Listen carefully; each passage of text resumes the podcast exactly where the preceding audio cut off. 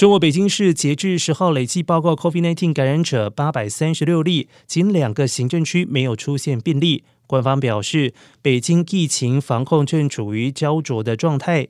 北京市政府新闻发言人徐和建说。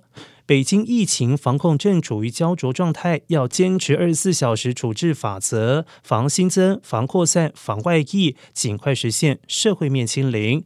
而截至目前，北京市共有高风险地区二十一个，中风险地区三十四个。北京朝阳区、顺义区居民都居家办公，朝阳区内和民生。保障无关的企业全部暂停，而在全市范围内，餐厅禁止内用，中小学进行线上授课，多地进出需持四八小时内核酸检测报告。